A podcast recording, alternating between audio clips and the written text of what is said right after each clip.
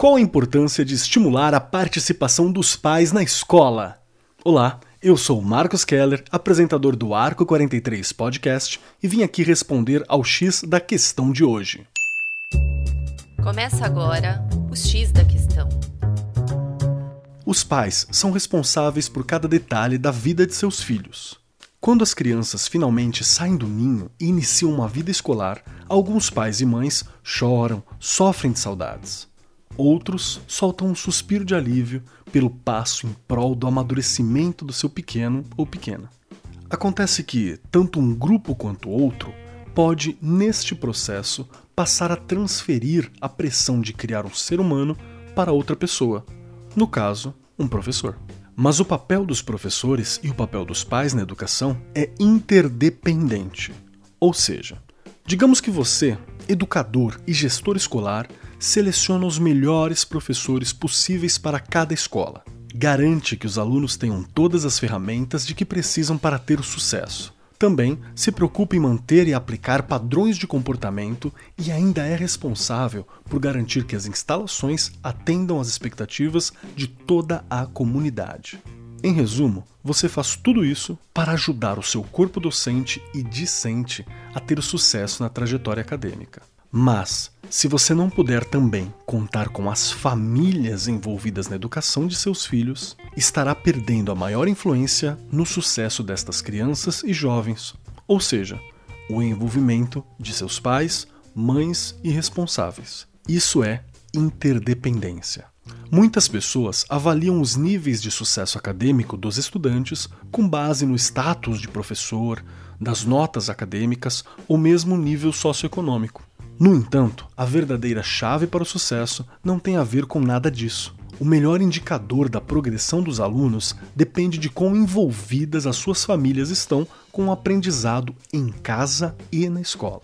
Uma porção de estudos já apontou que o sucesso na sala de aula é fortemente influenciado pela capacidade dos pais de incentivar a aprendizagem e a educação, estabelecer metas e padrões educacionais elevados, mas não irrealistas, e envolverem-se em atividades escolares e comunitárias. Como consequência, as crianças e jovens que contam com a participação ativa da família no dia a dia têm maior desempenho geral, independente da origem socioeconômica, étnica ou racial assim como um nível de conclusão mais alto no dever de casa e um maior nível de autoestima em todos os aspectos de suas vidas, além de melhor comportamento social e menor probabilidade de terem problemas fora da escola.